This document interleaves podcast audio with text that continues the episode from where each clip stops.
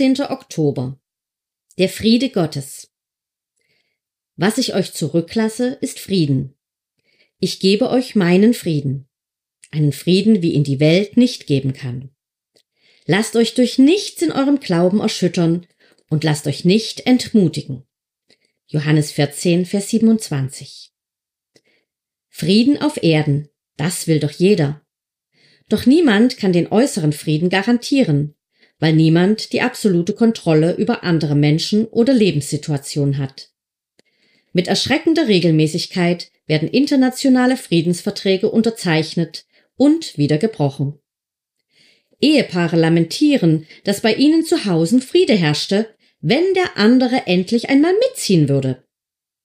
Niemand kann Frieden garantieren, weder zu Hause noch am Arbeitsplatz. Trotzdem sollen wir uns immer bemühen, Friedensstifter zu sein. Jesus sagt, glücklich zu preisen sind die, die Frieden stiften, denn sie werden Söhne Gottes genannt werden. Matthäus 5, Vers 9. Paulus lehrt, wenn es möglich ist und soweit es an euch liegt, lebt mit allen Menschen in Frieden. Römer 12, Vers 18. Aber seien wir ehrlich, Frieden mit allen ist nicht immer möglich weil dies nicht allein von uns abhängig ist. Frieden auf Erden ist, was wir uns wünschen. Frieden mit Gott ist, was wir haben.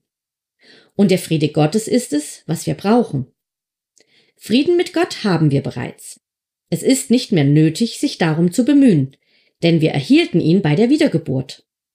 Der Friedefürst hat uns mit Gott versöhnt, als er sein Blut für uns vergoss. Den Frieden Gottes müssen wir täglich immer wieder neu für uns in Anspruch nehmen. Allen Stürmen zum Trotz, die in der Welt und um uns herum herrschen. Es gibt in der Welt so vieles, das wir nicht im Griff haben, weil wir auf gewisse Umstände und Beziehungen keinen Einfluss nehmen können.